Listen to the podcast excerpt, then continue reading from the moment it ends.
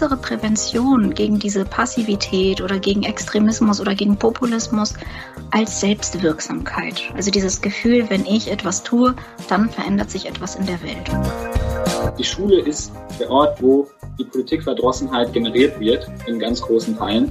Wenn man sich anschaut, wie machtlos sich Kinder und Jugendliche fühlen und wie wenig da in Teilen auch entgegenkommen ist und auch der Mut, auch strukturell was zu verändern.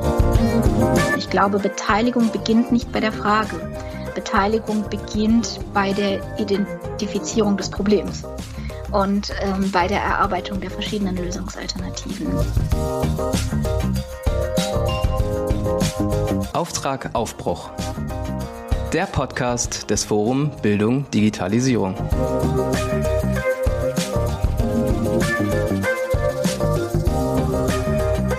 Herzlich willkommen. Schön, dass ihr da seid. Mein Name ist Katja Weber. Willkommen zum Live-Podcast, den wir hier aufzeichnen wollen auf der Konferenz Bildung Digitalisierung Auftrag Aufbruch heißt dieser Podcast. Da stellen wir euch und Ihnen Menschen vor, die mitarbeiten an einer Schule, die gut für Gegenwart und Zukunft aufgestellt ist. Es geht in jeder Folge um einen anderen Mosaikstein. Sie wissen, das ist kein ganz unterkomplexes System, über das wir hier sprechen.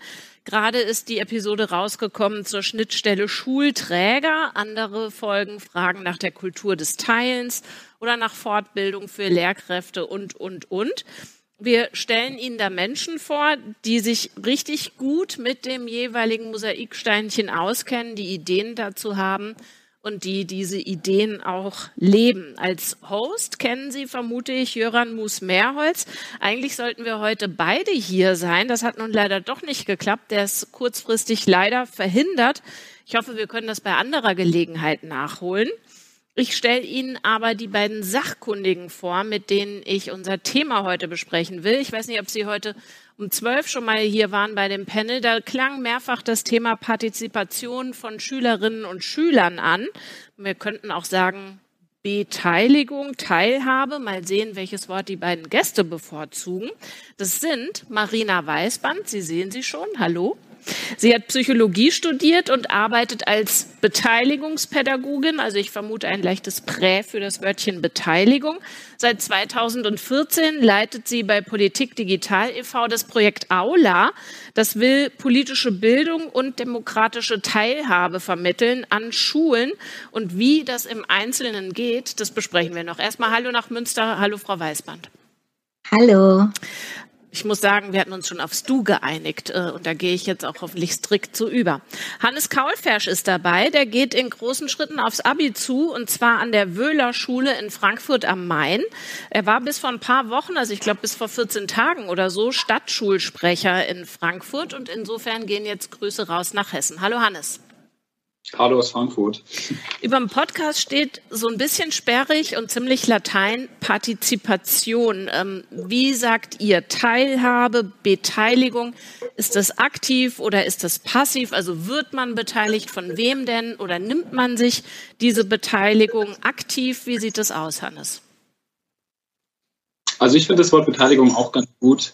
Ähm, ich muss sagen, ähm, gerade auch die Frage, sich einen Teil rausnehmen oder ein, Stück von der Macht auch wegnehmen oder rausnehmen, das steckt in dem Wort für mich drin. Deswegen finde ich das Wort eigentlich ganz gut.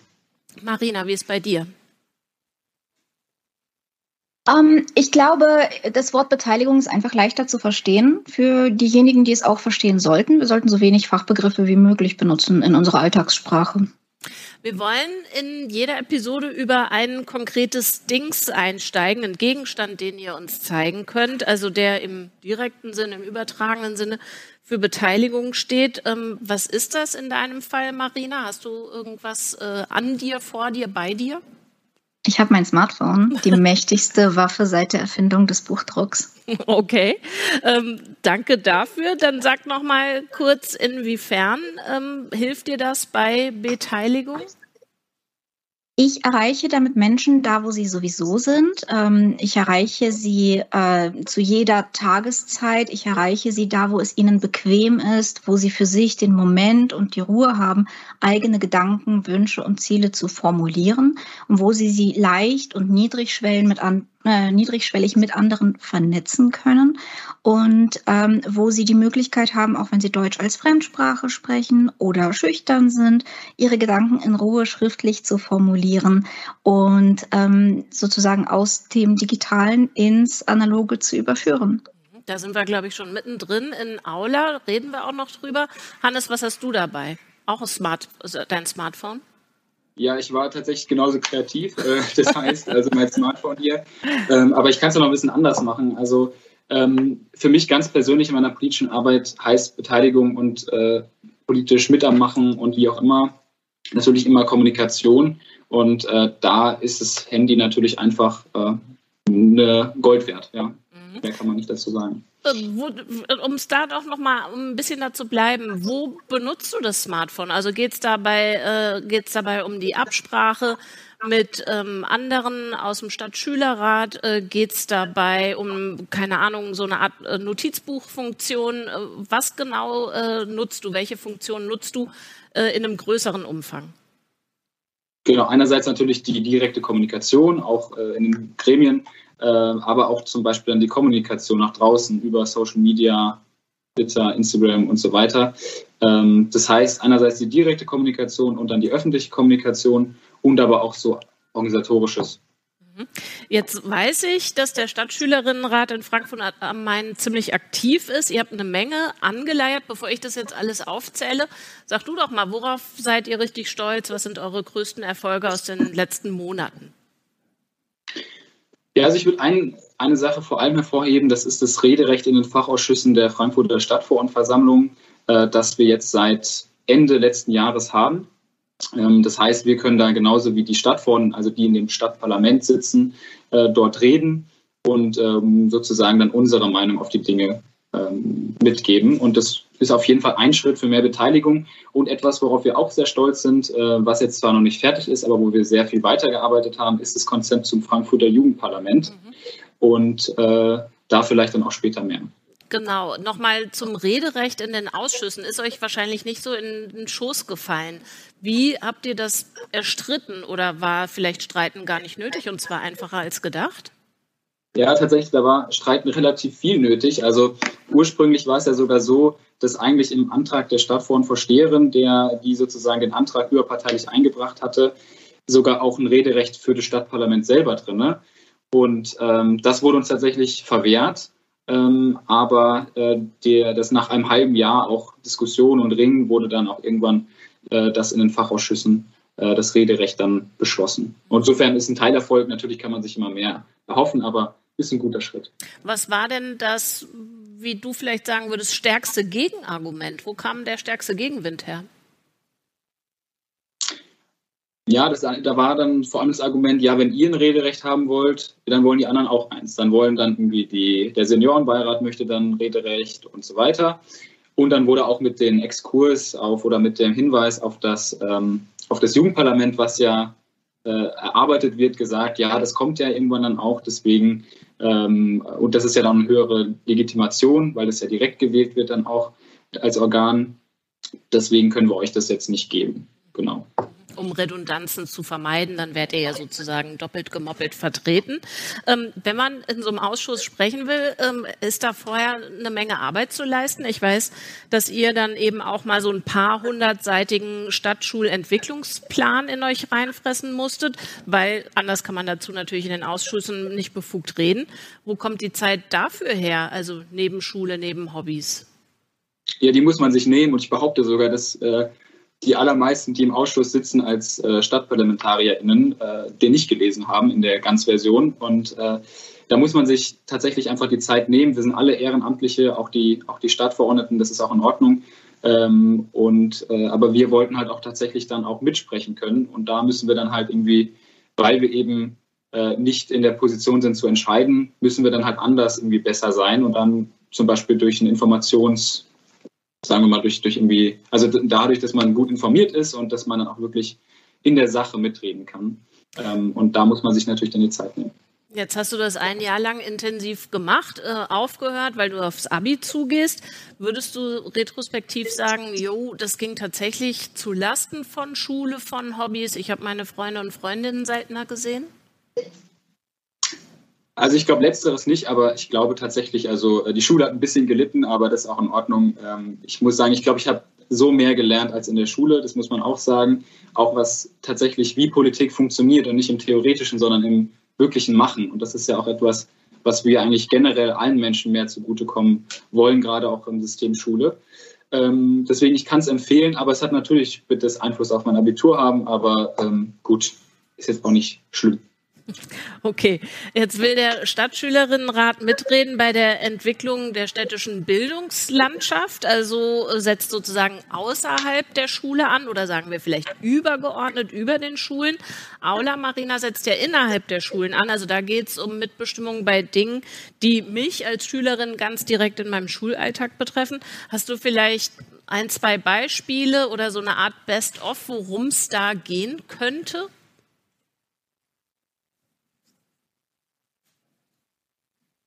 Wir hören dich nicht leider. Ich glaube, du müsstest dich entmuten. Das, das würde helfen, ja. ähm, mich entstummen. Nein, diverse. Wir haben in den letzten acht Jahren echt viele coole Beispiele gesammelt und zwar auch ganz verschiedenartig. Es hängt bei uns von Schule zu Schule immer davon ab, wie dieser Aula-Vertrag aussieht, denn wir wollen die Beteiligung verbindlich haben.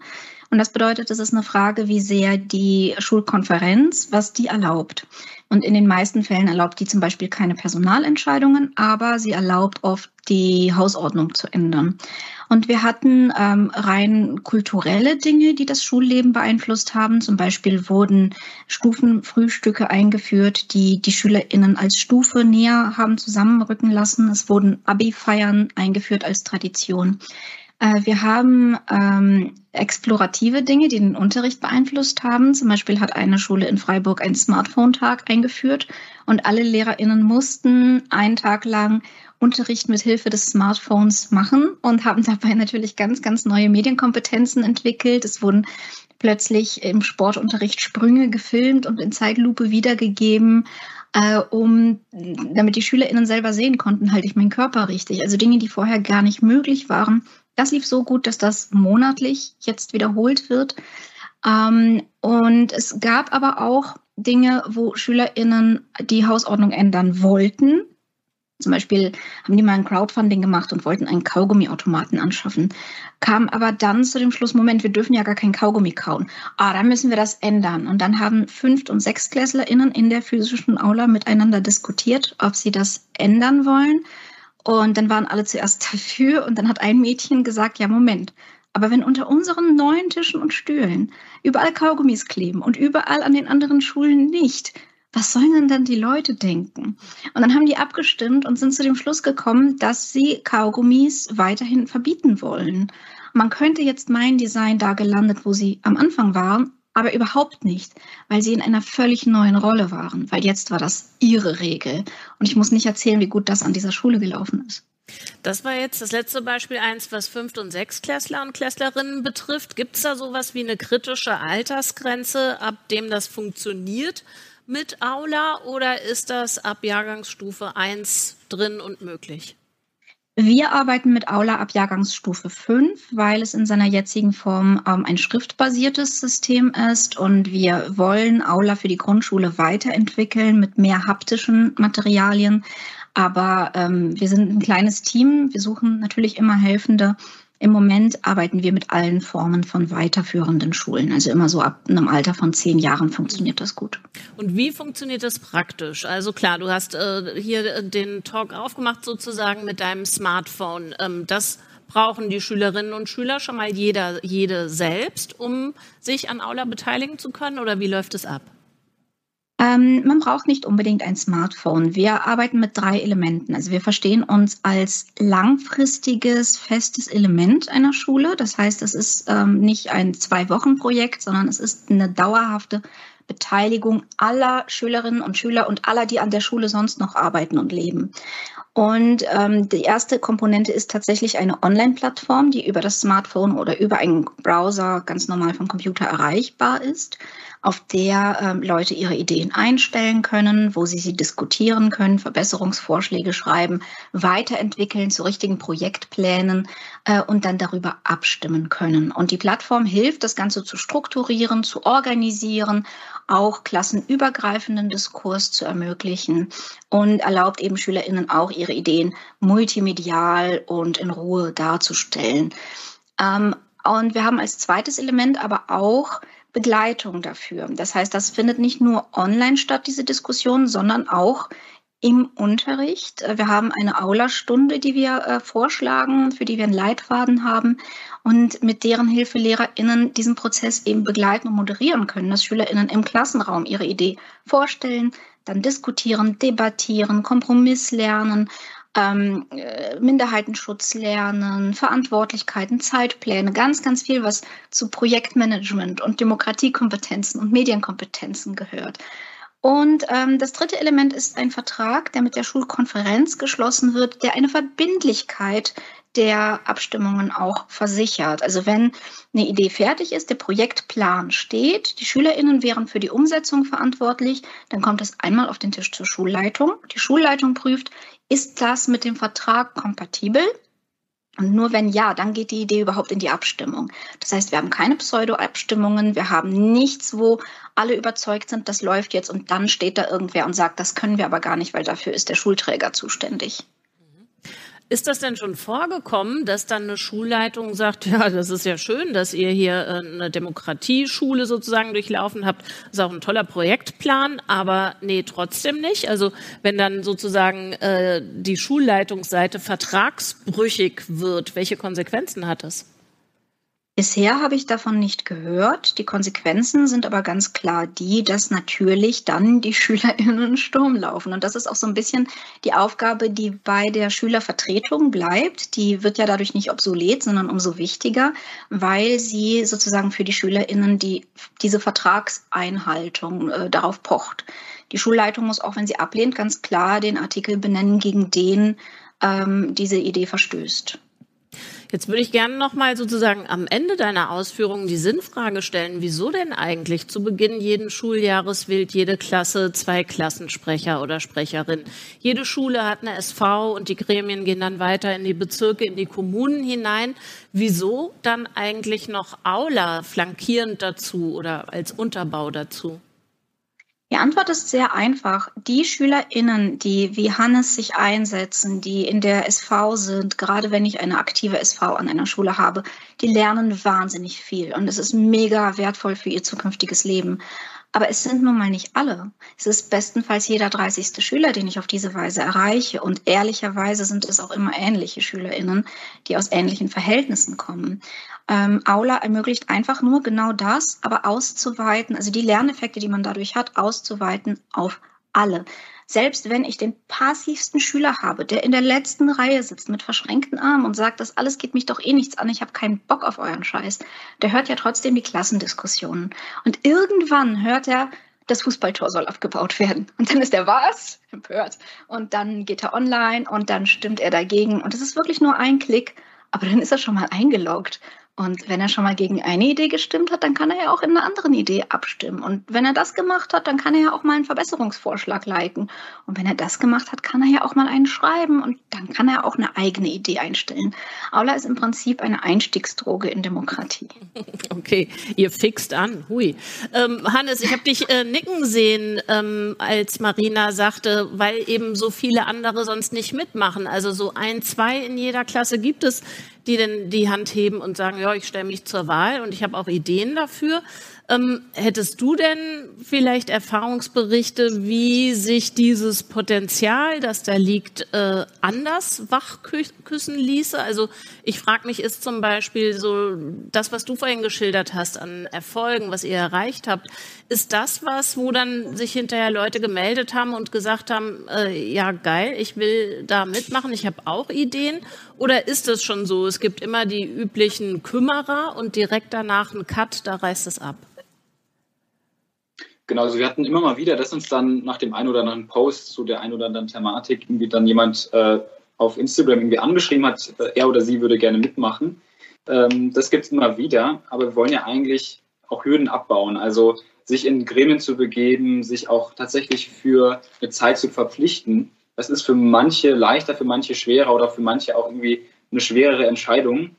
Und wir wollen ja eigentlich, dass auch wirklich das so basisdemokratisch wie möglich ist und ähm, da so viele wie möglich eingebunden sind. Das ist ja nicht nur dann gut für alle vom Lerneffekt her, sondern es ist ja auch es stärkt ja auch die Legiti oder die, äh, die äh, demokratische Legitimierung von dem, was äh, im Namen der SchülerInnen einer Schule gefordert wird. Wer kommt denn, Marina, auf euch zu und sagt, ah Mist, ich glaube, wir brauchen da Hilfe, wir brauchen Unterstützung, wir brauchen vielleicht Aula. Also welches Bedürfnis oder welche Problemlage geht eine Anfrage an euch voraus? Ähm, wir haben sehr verschiedene Leute, die bei uns anfragen. Wir haben die Schülervertretungen, die sagen, unsere Schule hätte gerne Aula, was mir immer am liebsten ist. Wir haben aber auch LehrerInnen, wir haben SchulleiterInnen, äh, die uns anschreiben. Äh, wir haben Eltern. Wir haben aber auch inzwischen ganz viele außerschulische Gremien, also Universitäten, ähm, Vereine, Kommunen. Wir haben Aula vor einigen Jahren für kommunale Strukturen weiterentwickelt. Und dann ist es so, wir sind ein ähm, kleines Team und wir versuchen alle zu versorgen, und zwar bundesweit und sogar im deutschsprachigen Ausland. Das heißt, wir haben alle unsere Materialien kostenlos online. Wir haben die Software, die ist offen, da kann jeder mitprogrammieren. Ähm, die kann man sich runterladen und auf dem Schulserver installieren. Aber wir bieten auch ein Hosting an, dass wir das machen, damit das sicher ähm, gehostet ist. Wir haben die Materialien alle online. Wir haben inzwischen E-Learnings online, sodass man eigentlich Aula selbstständig einführen kann, sodass ich gar nicht sagen kann, an wie vielen Schulen Aula tatsächlich ist.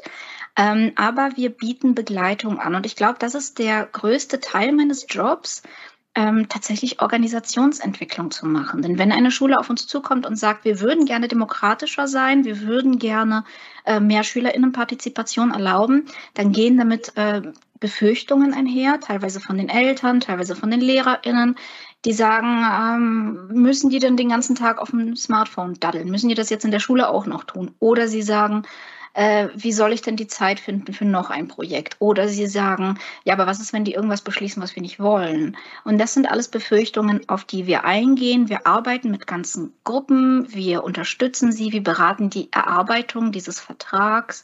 Im Prinzip ist das unser wesentlicher Job.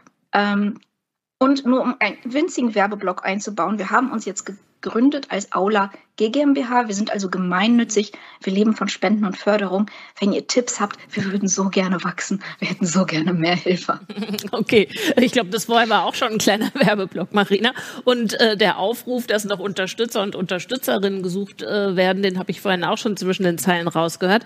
Ähm, Nochmal zu ähm, der Frage zurück, äh, welches Bedürfnis geht eine Anfrage an euch voraus? Hat das zum Beispiel zugenommen während Corona oder als Corona so bam äh, rein reingerauscht ist in die Gesellschaft? Hattest du da das Gefühl, oh, jetzt gibt's aber, jetzt sind alle auf der Suche, wie sie in Kontakt bleiben können? Nee, das, das Gefühl hatte ich nicht, denn ich habe das Gefühl, während Corona war alle Energie darauf fokussiert, den Unterricht am Laufen zu halten irgendwie. Und wir haben auch die Schulen, die im Prozess waren, Aula einzuführen, die haben jetzt alle so ein, zwei Jahre Verzögerung darin, weil ähm, das, jedes Projekt braucht Aufmerksamkeit. Und gerade äh, der Organisationswandel braucht auch, dass die Leute da sind, dass die Leute vor Ort miteinander reden. Also Corona war kein Beschleuniger dahingehend. Ich glaube, was Corona vereinfacht hat, war, dass sehr viele Ängste vor dem Digitalen abgebaut wurden und dass man gesehen hat, dass diese Kombo aus digital und analog ähm, einfach ein sinnvolles Werkzeug sein kann. Insofern ist es leichter geworden. Ich glaube, das Bedürfnis ist tatsächlich eher, dass man merkt, wir haben eine sehr passive Schülerschaft, die sagen, warum sollen wir uns denn beteiligen? Die Lehrer machen doch eh, was sie wollen. Äh, wir haben wenig Initiative, wir haben wenig Mitarbeit. Ähm, einige Schulen kamen zu uns, weil sie Probleme mit Vandalismus hatten oder Probleme mit Extremismus. Und ähm, es gibt keine bessere Prävention gegen diese Passivität oder gegen Extremismus oder gegen Populismus als Selbstwirksamkeit. Also dieses Gefühl, wenn ich etwas tue, dann verändert sich etwas in der Welt. Und das ist die Kernaufgabe ähm, nicht nur von Aula, sondern von jedem Beteiligungssystem. Ähm, es ist immer und immer wieder diese Selbstwirksamkeitserfahrungen ganz praktisch im kleinen Raum zu machen. Und die wirken sich nachweislich auch auf die höhere Politik aus, auf später, wie wir wählen, wie wir uns im öffentlichen Raum verhalten, äh, wie wir arbeiten. Von euch beiden wüsste ich jetzt gern, wie das bei euch angefangen hat mit dem Interesse an demokratischer Teilhabe, an Austausch. Ähm, wie war das bei dir, Hannes? Warst du seit Klasse 3 Klassensprecher, vielleicht in Vereinen aktiv oder in anderen Gremien? Also wie bist du sozusagen dazu gekommen, diese gerade angesprochene Selbstwirksamkeit zu erfahren und ja, drauf hängen zu bleiben? Ja, ich hatte mich sogar, glaube ich, in der Grundschule mal aufgestellt, aber ich wurde nicht gewählt äh, als Klassensprecher. Aber gut, ähm, das hat anscheinend jetzt ja nicht so einen sch schlimmen Einfluss dann auf meine Motivation gehabt. Aber tatsächlich auch diese Enttäuschungsmomente gehören auch dazu, zu allen Dingen. Ähm, auch zum Thema Demokratie lernen, Kompromisse und so weiter. Ähm, ich habe jetzt nicht so den einen Punkt gehabt, wo ich gesagt habe, ja, ich muss jetzt unbedingt was machen. Ich hatte einfach immer so ein gewisses Bedürfnis, mitzureden, mitzumachen und äh, das hat sich dann einfach Bahn gebrochen in verschiedenen ähm, Engagementmöglichkeiten in der Schule erstmal selber, dann aber auch außerschulisch und äh, wie gesagt dann auch auf Stadtebene in der Schülerinnenvertretung. Also wir hatten ein Vorgespräch, Hannes, und du hast gesagt, ich bin da so reingeschlittert. Und das fand ja. ich äh, ganz interessant, weil ich denke, man braucht ja doch vielleicht ähm, eine gewisse Neigung, um in Sachen reinzuschlittern. Es ist ja kein Zufall. Was denkst du denn, was, was hast du mitgebracht, was es einfacher machte, reinzuschlittern? Also einerseits hatte ich natürlich ein Elternhaus, und das hatte Marina ja schon angesprochen, das natürlich auch privilegiert ist und aber gleichzeitig auch ein politisches Interesse dahingehend auch vermittelt hat, dass man halt viel darüber gesprochen hat. Ähm, aber reingeschlittert würde ich trotzdem sagen, ähm, weil ich, wie gesagt, jetzt nicht diesen einen Moment hatte, wo ich jetzt gedacht, jetzt muss ich was machen, sondern ich habe halt immer dann von der einen Sache kam ich dann irgendwie zur anderen, habe das irgendwie mal kennengelernt. Ja, das war ganz interessant und dann äh, habe ich mich dann auch irgendwie weiter in den Gremien dann, die ich jetzt neu kennengelernt habe, engagiert. Also das sind dann halt immer so Türen, die sich öffnen, Gelegenheiten und aber auch vor allem, wenn man merkt, okay, tatsächlich, da ist irgendwas, was man machen kann. Und diese Motivation, die muss es halt auch geben. Deswegen brauchen wir eben auch Räume, wo sich jede Person tatsächlich auch selbstwirksam fühlen kann, damit sie auch nicht resigniert ist. Und da beginnt ja auch Politikverdrossenheit. Und das ist ja meine These, dass ich sage, eigentlich in der Schule, die Schule ist der Ort, wo die Politikverdrossenheit generiert wird, in ganz großen Teilen. Wenn man sich anschaut, wie machtlos sich äh, Kinder und Jugendliche fühlen und ähm, wie wenig da in Teilen auch entgegenkommen ist und auch der Mut, auch strukturell was zu verändern. Zum Beispiel, wenn man sagt, ja, wir gehen jetzt, wir machen was in der Schule mit Aula und äh, nehmen dann auch die Entscheidungen der SchülerInnen an und setzen die um. Äh, und da ist noch viel zu tun in, der, in den Strukturen, aber eben auch in der demokratischen Kultur in der Schule. Das ist ja eigentlich fatal, Marina. Die Schule als so ein Ort der Ohnmacht, obwohl da ja eigentlich die, ja, das Empowerment äh, ansetzen sollte. Da sollte es ja losgehen. Und ich habe tatsächlich von dir ein Interview gefunden. Ich glaube, das ist zwei Jahre her. Da hast du gesagt, Schule ist letztlich ein autoritärer Ort. Also du würdest das ja. auf jeden Fall unterschreiben, was Hannes gerade gesagt hat, oder? Definitiv. Ich meine, ich verstehe den Anspruch, dass in einer Demokratie Schule ein Ort des Empowerments sein sollte. Aber wo ist sie das realistisch? Wir sind in der Schule als Menschen in einem Raum, in dem uns gesagt wird, du musst um 8 Uhr morgens genau hier sein. Du musst sitzen, du musst jetzt 45 Minuten lang Deutsch lernen, 45 Minuten lang Mathe, dann hast du 20 Minuten zum Essen. Äh, du musst fragen, bevor du auf Klo darfst, dann wirst du geprüft, was du alles gelernt hast. Äh, und selbst wenn wir dann da rein demokratische Elemente einbauen, kleinerer Natur, bleibt es ein Raum, der in erster Linie uns erstmal Vorschriften macht und äh, in dem sehr wenig praktische Gelegenheit ist, zumindest jetzt an Regelschulen. Ähm, ich weiß, dass das Spektrum von Schulen gigantisch ist und es kommt so sehr darauf an, welche, welche Lehrpersonen man hat, wie engagiert die sind. Ja, ähm, man kann Glück und Pech haben, aber das System setzt erstmal ja, es ist, es ist erstmal ziemlich autoritär. Und Lehrer, die ähm, Engagement vermitteln, tun das trotz dieser Voraussetzungen, nicht wegen dieser Voraussetzungen. Deswegen ähm, glaube ich, wir müssen einfach nochmal ganz grundsätzlich nachdenken, welche Fähigkeiten wollen wir von Menschen, die ähm, auf einen Arbeitsplatz kommen, auf Berufe vorbereitet werden, die es noch gar nicht gibt. Und welche, ähm, welche Erfahrungen machen sie denn tatsächlich täglich? Wie war das denn bei dir? Welche Erfahrungen hast du gemacht in deiner Schullaufbahn? Also war da Schule der autoritäre und dann insofern ja entmündigende Ort oder gab es da für dich Gelegenheiten, Räume, vielleicht Personen, bei denen du gemerkt hast, nee, nee, äh, ich kann hier selbst mitentwickeln, selbst bestimmen, selbst Vorschläge machen? Äh, ich komme aus einer 0815 Standardschule und für mich war das ein autoritärer Ort, den ich nicht als autoritär wahrgenommen habe, weil ich ihn nicht anders kannte. Was übrigens auch eines der Dinge ist, warum Schule sich als System so starr hält. In keinem anderen Beruf als im Lehrberuf hat man, bevor man auch nur das Studium anfängt, schon 13 Jahre Beobachtungslernen hinter sich. Das heißt, wir nehmen das ja praktisch so auf, das ist halt so gegeben, ja, das, das gehört dazu, das muss man so machen. Ähm, und ich komme auch noch aus einem autoritären Staat. Ich komme aus der Sowjetunion. Ich bin 94 nach Deutschland emigriert und ich war äh, durch die Gesamtheit dieser Erfahrungen absolut unpolitisch, bis ich 19 Jahre alt war und zum ersten Mal mit deutscher Staatsbürgerschaft wählen konnte. Und erst als ich wählen konnte und auch zum Wählen geschickt werden musste, weil ich gedacht habe, naja, Politik ist etwas, das die Deutschen irgendwie unter sich ausmachen, interessiert mich doch nicht, was geht mich denn das an? Äh, ich wurde zum Wählen geschickt und ich war so geflasht. Da war kein roter Teppich, das war nicht irgendwie ein hochgeschützter Raum, das war einfach eine Schule. Und ähm, ich wurde da reingelassen und ich wurde nicht gefragt nach meinen Motiven oder welche Vorbildung ich hatte oder warum ich wie wähle man hat mir einfach die Zusammensetzung des Parlaments überlassen. Und ich habe gedacht, das ist so ein krasses Gefühl, dieses Vertrauen. Diesem Vertrauen muss ich gerecht werden. Und ich bin am selben Tag in die Piratenpartei eingetreten. Und ähm, ja, dann habe ich ganz viel Erfahrung gesammelt, aber schon in der sehr praktischen Politik. Ich war dann irgendwann politische Geschäftsführerin der Piratenpartei.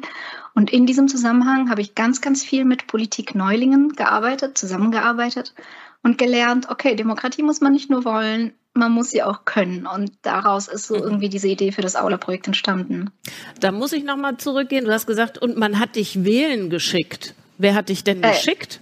Meine Theaterregisseurin, die hat gesagt, es ist Wahl, geht wählen, ich gebe euch früher frei, es ist sonnig, äh, tut euren Arsch zum Wählen. Und die und, hatte so einen äh, Vertrauensvorschuss deinerseits, dass du gesagt hast, die, der Rat muss ein guter sein, wenn er von ihr kommt? Ja, sie hatte eine Autorität und sie hat uns früher freigegeben und dann hätte ich ein schlechtes Gewissen gehabt, wenn ich nicht wählen gegangen wäre. Aber ehrlich gesagt, also ich war wenig, ich wurde wenig vorbereitet auf diesen Schritt, weil ich nie vorher praktisch mit Demokratie zu tun hatte. Das Einzige, was ich über Demokratie in der Schule gelernt habe, war dieses Organigramm. Bundesrat, Bundestag, Bundespräsident ernennt, beruft, unterschreibt und so weiter. Jetzt würde ich gerne, Hannes, nochmal nachskizzieren, wie das bei euch konkret läuft, wie eure Projekte und Vorhaben Gestalt annehmen oder angenommen haben. Also ich habe zum Beispiel gelesen, ihr habt einen Schulsuizidpräventionstag ins Leben gerufen. Daraus wiederum ist eine Petition erwachsen, also will sagen, solche Projekte sind nicht als Projekt irgendwann abgeschlossen, sondern setzen sich fort, entwickeln sich ja offenbar weiter. Wie, wie ist das jetzt äh, dazu gekommen? Also was war der Auslöser, dass ihr dachtet, wir müssen im weiteren oder engeren Sinne reden über mentale Gesundheit? Ja, das war vor allem einfach die Zeit äh, 2020, 2021, wo wir dann den ersten gemacht hatten. Jetzt gab es schon den zweiten und der dritte soll jetzt auch nächstes Jahr auch schon kommen.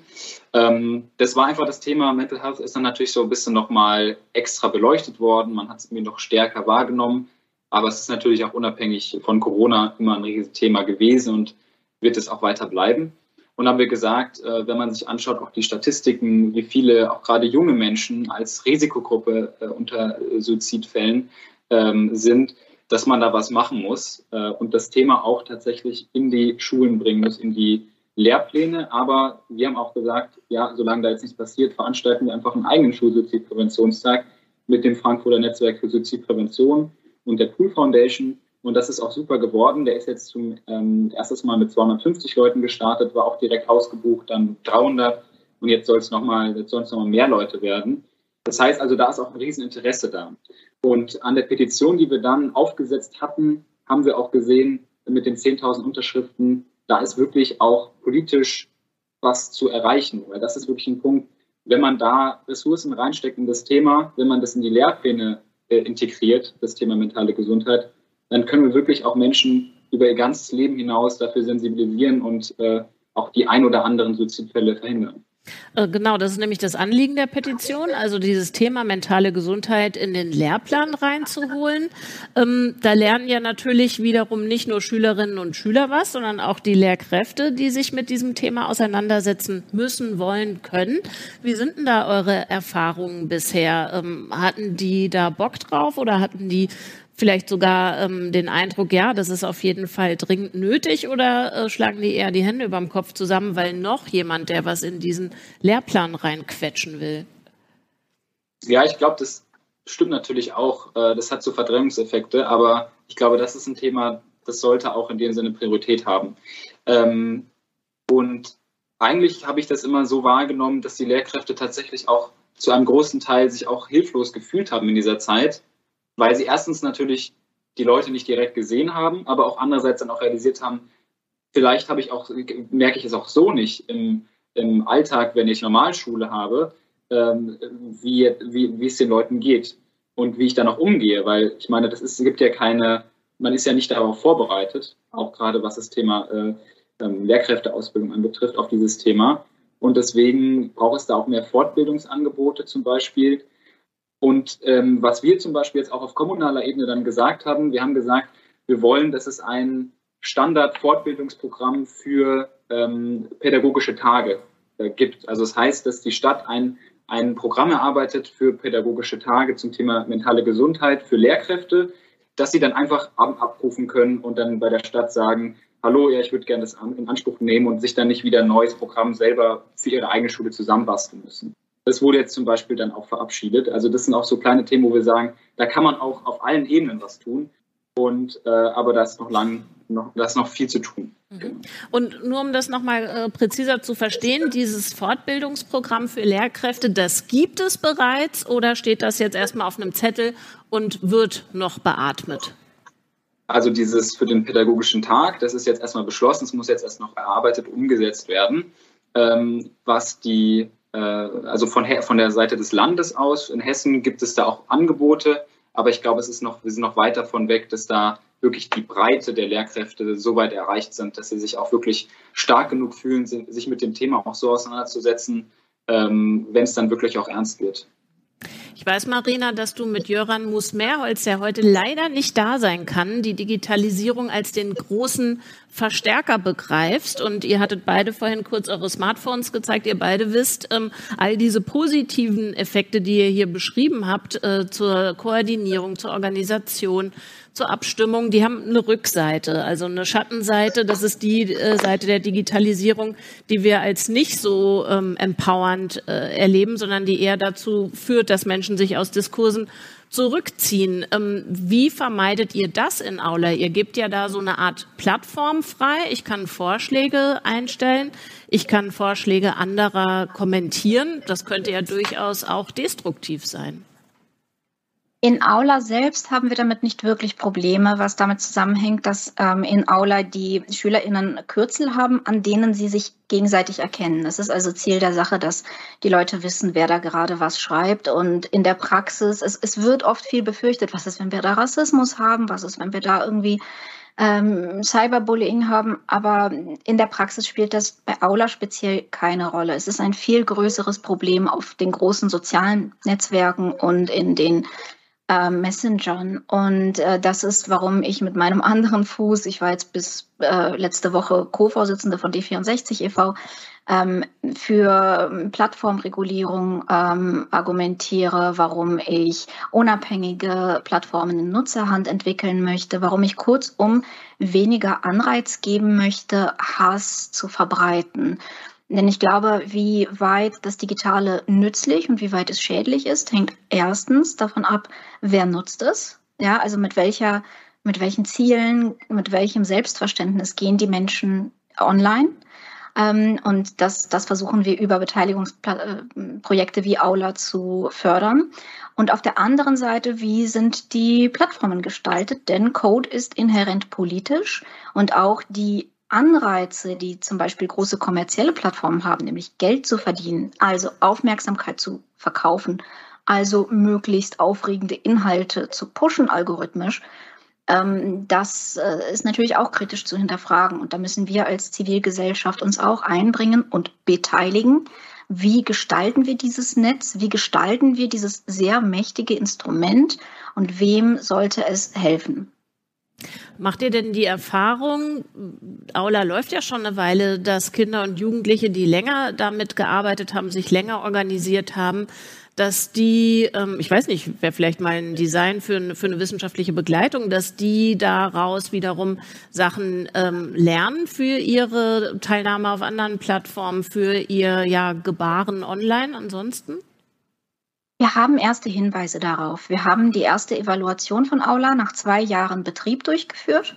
Und äh, da haben wir zumindest auf Ebene der Selbstauskunft erhoben, dass neben das, was mich immer sehr freut, ne, gesteigerte Selbstwirksamkeit, gesteigerte Eigenständigkeit, stärkerer sozialer Zusammenhalt an den Schulen und stärkeres Einbringen von Schülerinnen, die sich vorher nicht beteiligt haben, haben die Schülerinnen auch berichtet, dass sie tatsächlich anders posten. Aber ähm, ich würde das jetzt noch nicht auf eine zuverlässige Datenbasis stellen, sondern ich glaube, wir brauchen da definitiv noch mehr wissenschaftliche Studien. Wir haben aber versucht, mit dieser äh, äh, Verbesserungsvorschlagsstruktur, das ist ja im Prinzip technisch gesehen ein Kommentar. Wir nennen es aber nicht Kommentar, wir nennen es Verbesserungsvorschlag, weil dadurch wird der Autor praktisch gezwungen, ähm, seinen Kommentar konstruktiv zu formulieren. Und wir üben das auch im Klassenverband. Und ich glaube, das ist sicherlich ein nützliches Werkzeug. Aber ich glaube, das viel Wichtigere ist, in welcher Rolle sehe ich mich? Welches Bedürfnis habe ich danach, andere Menschen runterzuziehen? Welches Bedürfnis habe ich danach, Fake News zu glauben? Welches Bedürfnis habe ich danach, aufmerksamkeitsheischende Überschriften zu glauben? Ähm, und das hängt mit der eigenen Rolle zusammen und das hängt mit Selbstwirksamkeitserfahrungen zusammen. Hannes, wird an deiner Schule Aula genutzt oder du hast ja so einen Blick über äh, Frankfurt am Main, über die Schullandschaft dort. Kennst du Schulen, die mit Aula arbeiten? Nein, kenne ich tatsächlich nicht und das ist auch sehr schade. Ich habe das ja mal aus der Ferne beobachtet, aber ich fand das immer ein sehr, sehr spannendes Konzept.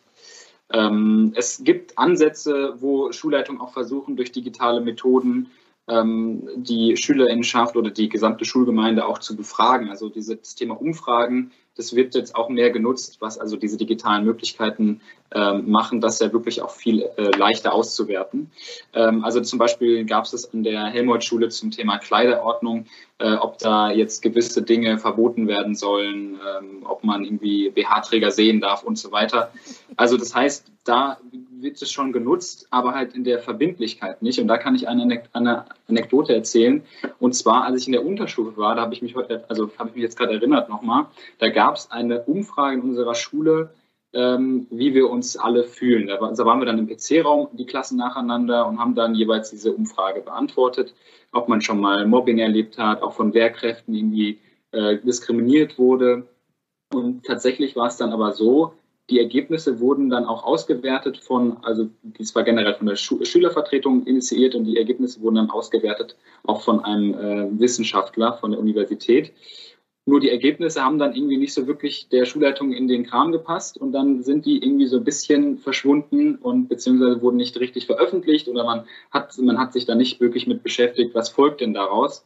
Ähm, das heißt also, wir brauchen, wie gesagt, und das ist ja das Tolle an Aula, diese Verbindlichkeit und keine Pseudo-Abstimmungen.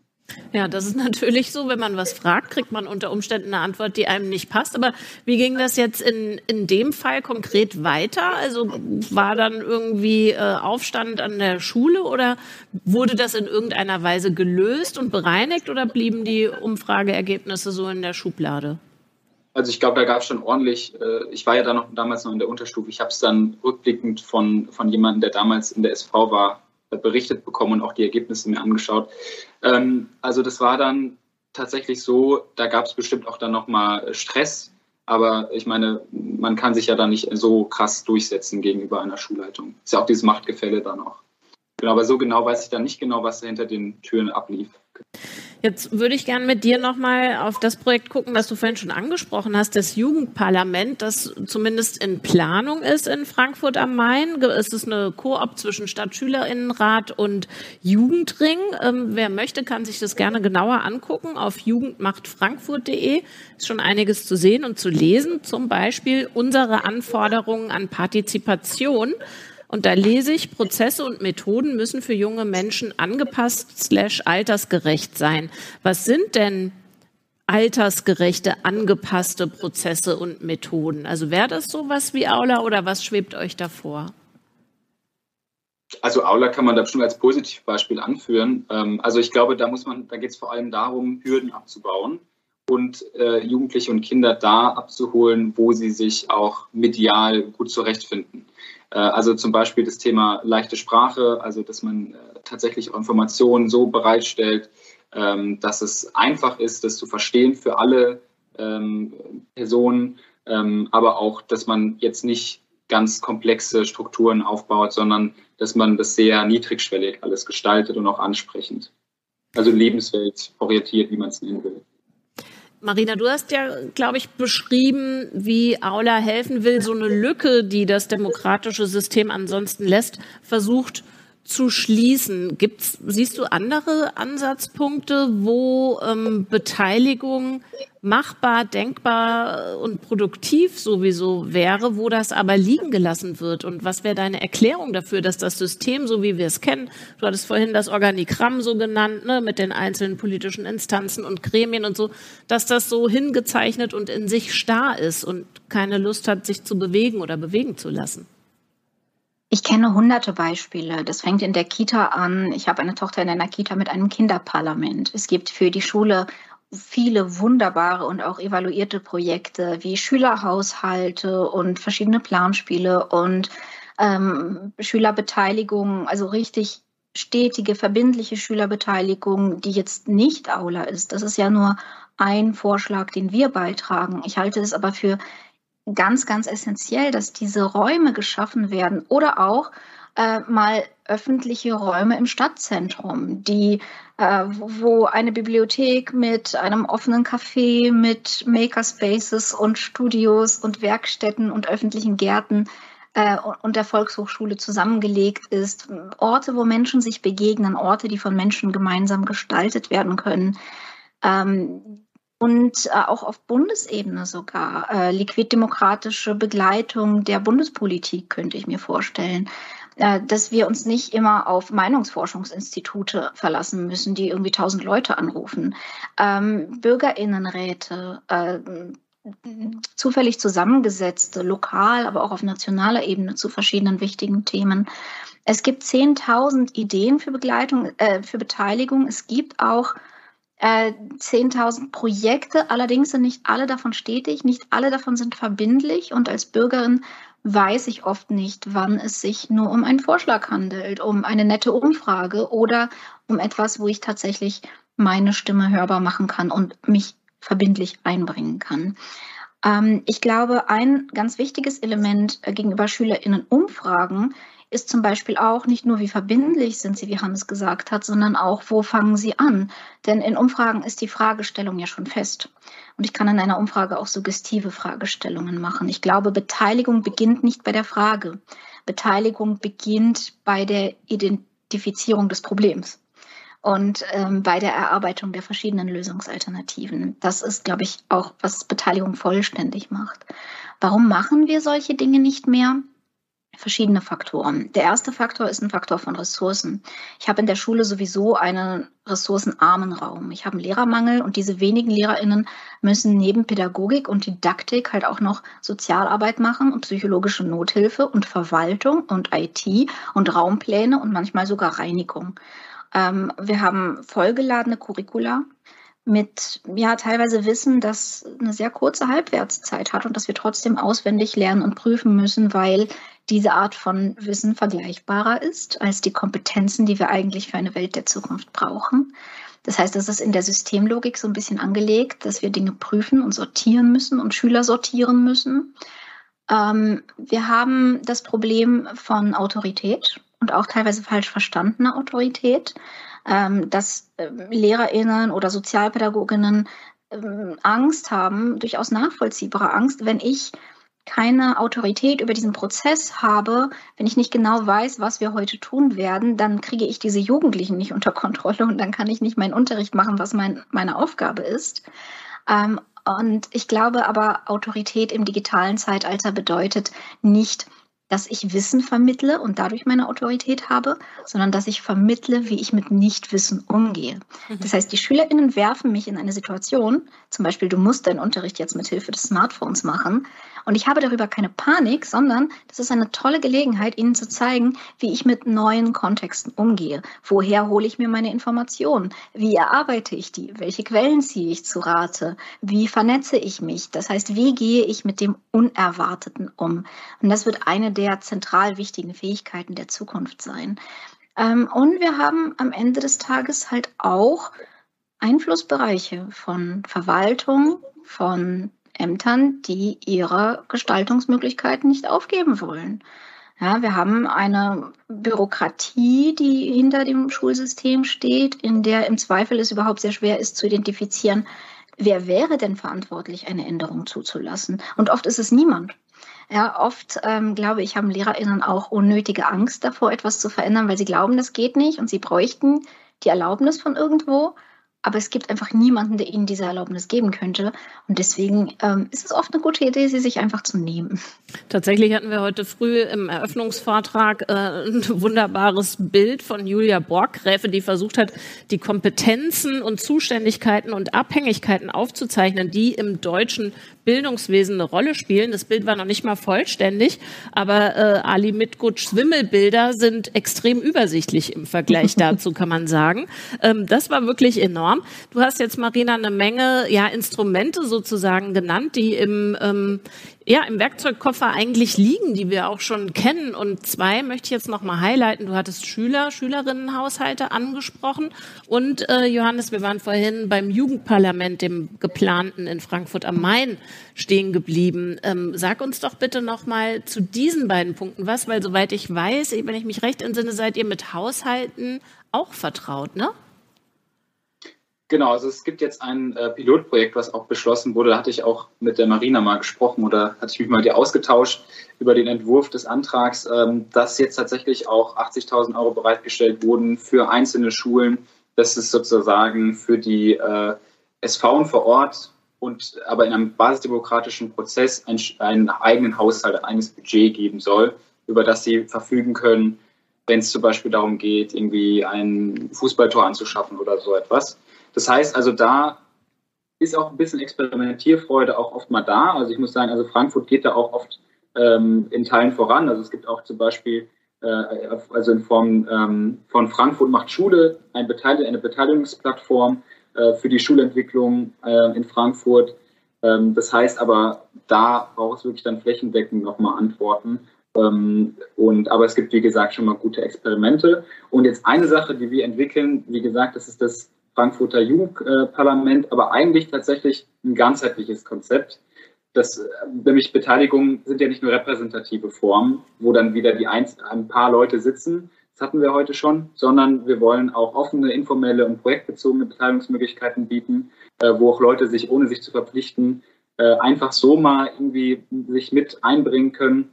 Wir wollen aber auch das Thema E-Participation als eine Säule von dem Projekt äh, in Frankfurt etablieren, äh, weil eben die Digitalisierung uns enorme Möglichkeiten gibt für ähm, mehr Partizipation oder Beteiligung und aber auch dann nochmal als eigene Säule ähm, das Thema schulische Beteiligung. Und das wollen wir in einem Gesamtkonzept machen und den einen Konzeptbaustein des Jugendparlaments mit den äh, offenen, projektbezogenen, informellen Beteiligungsmöglichkeiten, das werden wir dann auch hoffentlich nächstes Jahr auch schon vorstellen können.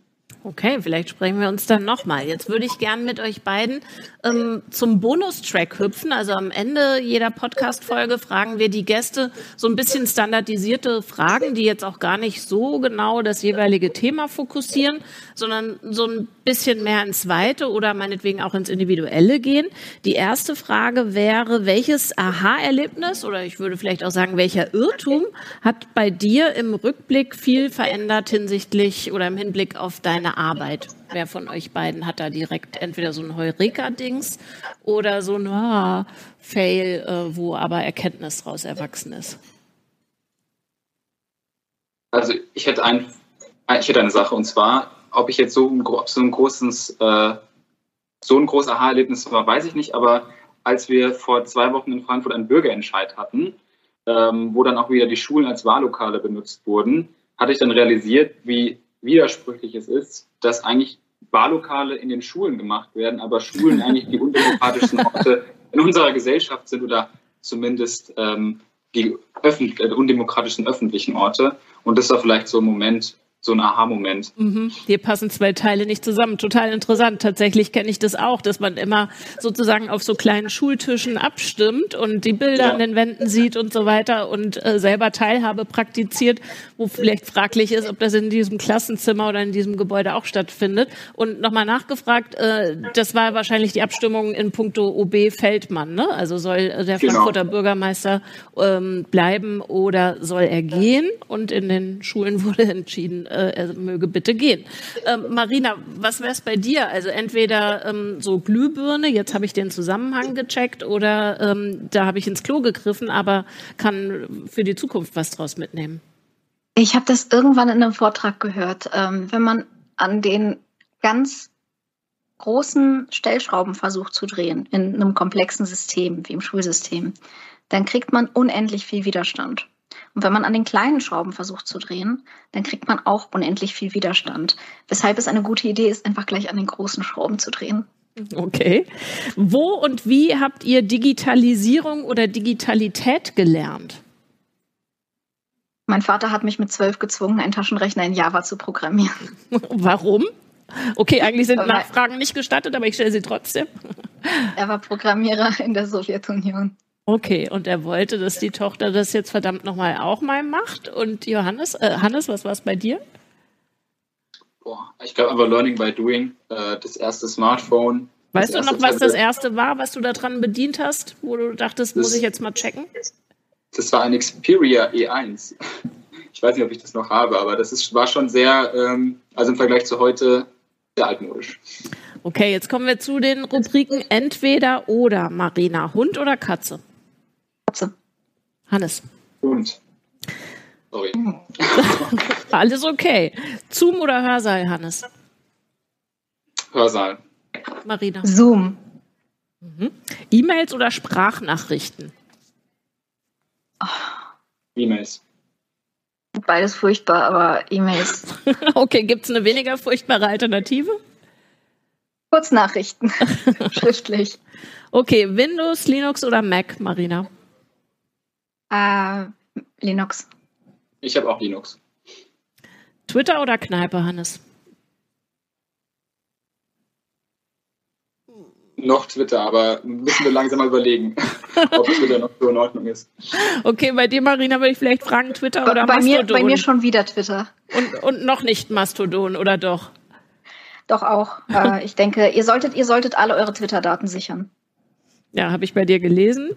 Im Feed lesen oder schreiben? Was ist euch näher, Hannes? Lesen. Marina? Schreiben. Beides? Und dann kommen wir noch zum Datenträger, Papier oder E-Reader? Papier. Ich auch Papier.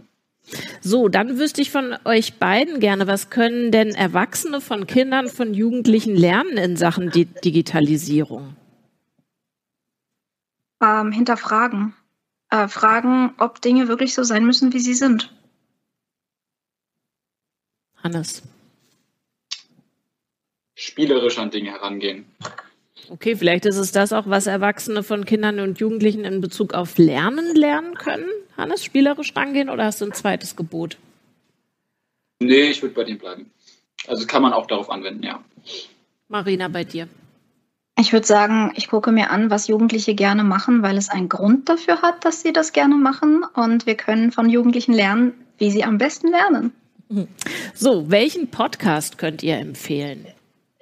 Jetzt kommen wir hier so zu, äh, wenn ihr mal Zeit habt, lest, guckt, tut dies. Welchen Podcast? Alles gesagt. Alles gesagt, wo du, glaube ich, jetzt fünf Stunden Appes irgendwie im Gespräch warst, oder? Ich, ja, und ich liebe das Podcast-Format tatsächlich. Hannes? Ja, Katja, ich könnte jetzt schleimen und sagen, Hörsaal von Deutschlandfunk Nova bei dir, aber. Ähm, Fände ich auch super, kann ich mitleben. das glaube ich. Nee, aber tatsächlich, ich finde Freiheit Deluxe äh, von, ähm, wer ist hier nochmal? Äh, Jagoda. Jagoda. Genau. Äh, ja. Also den finde ich sehr, sehr gut. Jagoda Marinic? Genau. Okay. Welches Buch oder welche Bücher lest ihr gerade? Was äh, liegt vielleicht, ihr habt ja beide gesagt, ihr lest gerne auf Papier, was liegt neben euren Betten und wartet darauf, endlich angegangen zu werden? Oder wo seid ihr schon dran? Äh, ich kann keine Bücher lesen aufgrund meiner Krankheit. Ich warte immer auf die Audiobücher, aber ich habe Erzählende Affen durch und ich warte auf das Buch von Ulrike Herrmann. Mhm. Okay, das äh, sagt den Titel. Weißt du den Titel? Ich habe das gelesen von Ulrike Herrmann, irgendwas mit Kapitalismus, glaube ich. Ja, genau, genau. Also sie bietet da wirklich ähm, Alternativen zum Kapitalismus an und ich weiß den Titel gerade auch nicht auswendig. Okay, gucken wir nach und packen wir in die Show Notes. Und Hannes, was ist es bei dir? Bei mir liegt schon angelesen nahe dem wilden Herzen von Clarice Lispector. Das ist was? Sagt mir nichts? Ein Roman? Das ist ein oder? Roman, ja. Mhm. Und empfehlenswert wieso? Weil es vollkommen anders ist als jedes andere Buch und super intensiv und ähm, man das Gefühl hat, man ist wirklich in dieser Person drinne und äh, in ihren Gedanken. Letzte Frage. Was ist für dich, was ist für euch aktuell die wichtigste offene Frage? Worauf braucht ihr dringend eine Antwort? Für mich ist, wie kommen wir aus dem unbegrenzten Wachstum in einer begrenzten Welt raus. Hannes? Ich mache es mal ein bisschen ich-bezogen, was ich nach der Schule machen soll. okay, ist auch völlig zulässig. Habt vielen Dank, ihr beiden, Marina Weißband und Hannes Kaulfersch waren das. Besten Dank für das Gespräch, alles Gute für euch und ähm, wenn ihr die Antworten gefunden habt, dann meldet euch bitte. Äh, an beiden hätten wir auch ein Interesse. Vielen, vielen Dank. Alles Gute, Tschüss. ciao. Tschüss. Ciao, ciao.